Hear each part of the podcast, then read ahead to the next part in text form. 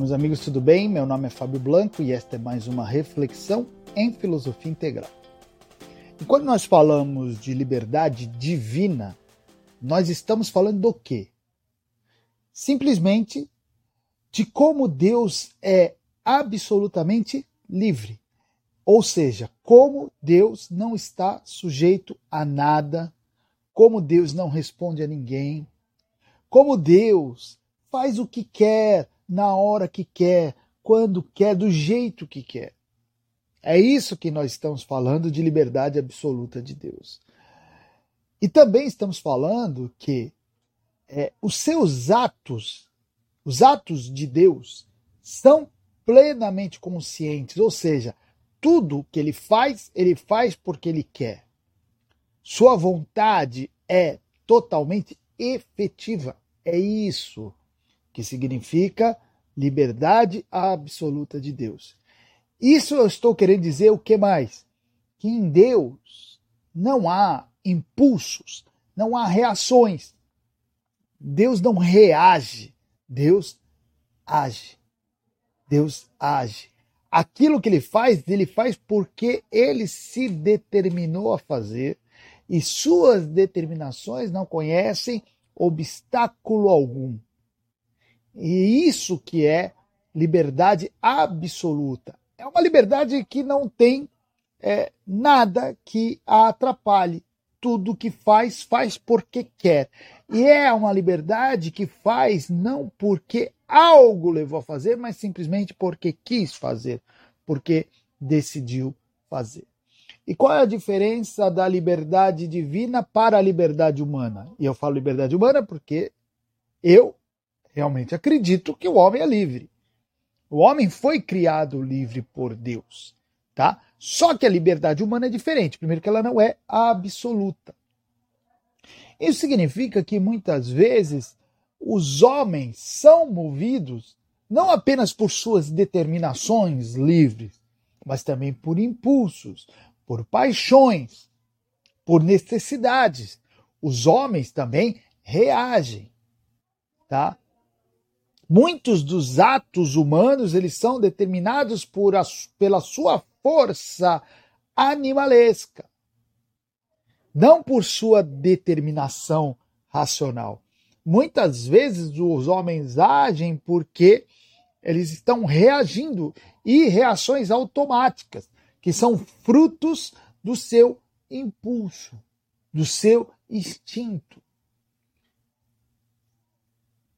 Então veja, eu não estou falando que o homem é só impulso, é só instinto, mas que ele também tem isso.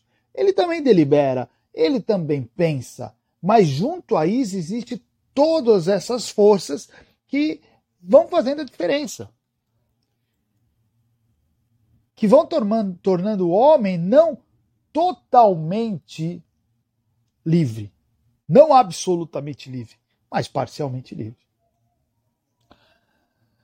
Alguns pensadores, inclusive, chegam até a negar a liberdade humana diante do, do, do, do conhecimento de que muito do que o homem faz é efeito de algo inconsciente.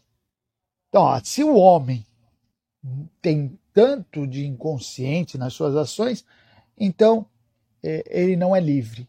E é isso que eles vão falar. Então eles pensam assim: alguém com tão pouco controle sobre o que faz não pode ser considerado livre. Aí colocam tudo nas mãos do destino, da providência, da fortuna, de Deus e até da sorte, mas negam a liberdade humana. Bom, eu defendo que o homem, na verdade, é um ser híbrido, tá? Ele não é absolutamente livre, mas ele tem uma parcela de liberdade. Ele tem uma parcela de consciência e uma parcela de inconsciência. Eu acho até que essa é a grande luta do homem na vida, né? Ele é consciente inconsciente, ele é deliberativo e reativo. Ele é ator da sua própria existência, por, uma, por um lado, mas também por outro, ele é um tanto espectador de forças que o conduzem, que o fazem agir. Né? Ele é tanto esse que é conduzido, como também ele é o dirigente. É uma mistura.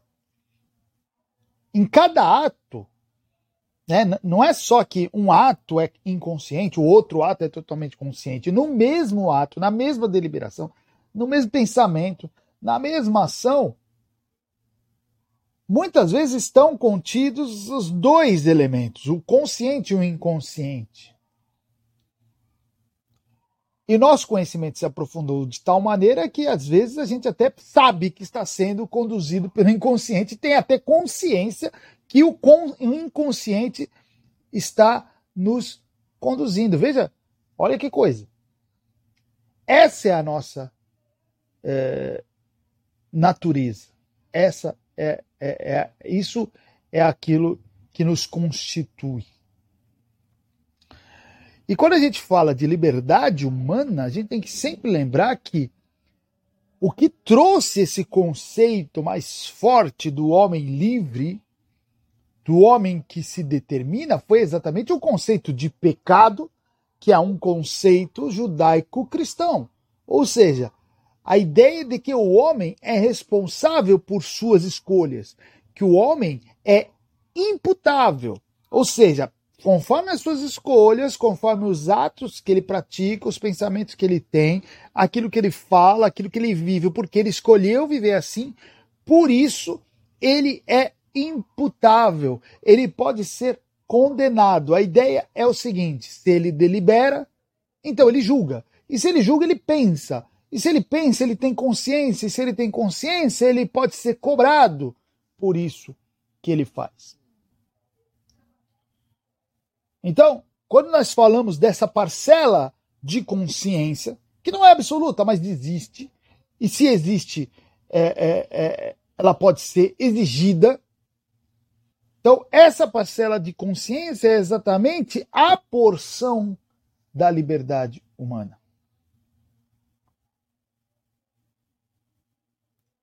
E se o homem tem essa liberdade, e se a gente chega à conclusão que isso é liberdade, então nós vamos dizer que é exatamente essa liberdade que o faz semelhante a Deus.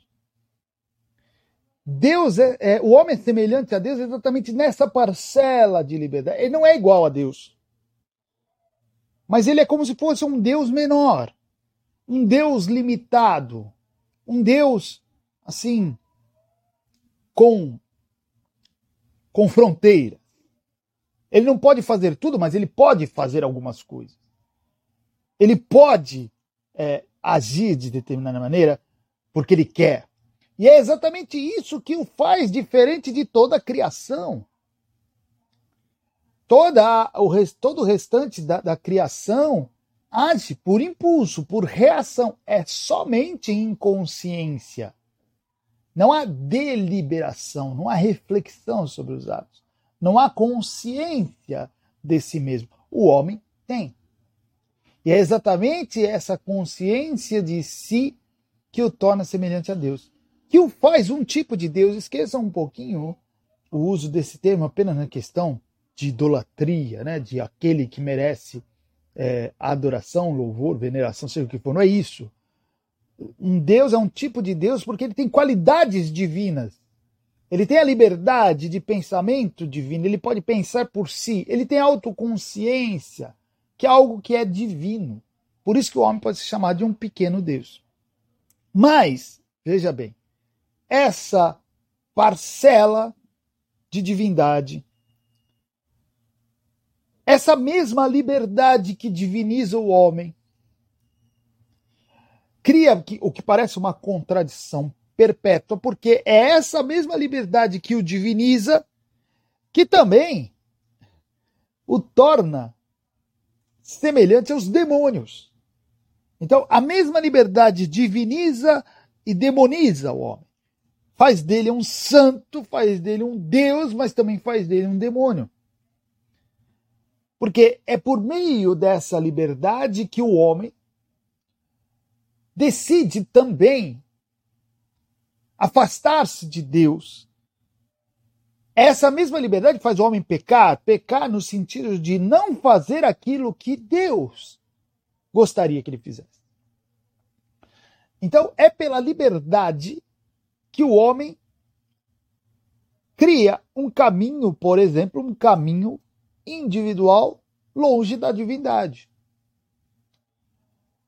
Por isso que essa liberdade para o ser humano, se nós formos pensar, é uma benção, mas ao mesmo tempo é uma maldição. É uma glória, mas é ao mesmo tempo uma perdição. E é pela liberdade que o homem se torna amigo de Deus, mas ao mesmo tempo é pela liberdade que ele se torna um adversário de Deus. Então veja que a história da humanidade está desenhada, dirigida, designada, determinada exatamente pelo conceito de liberdade.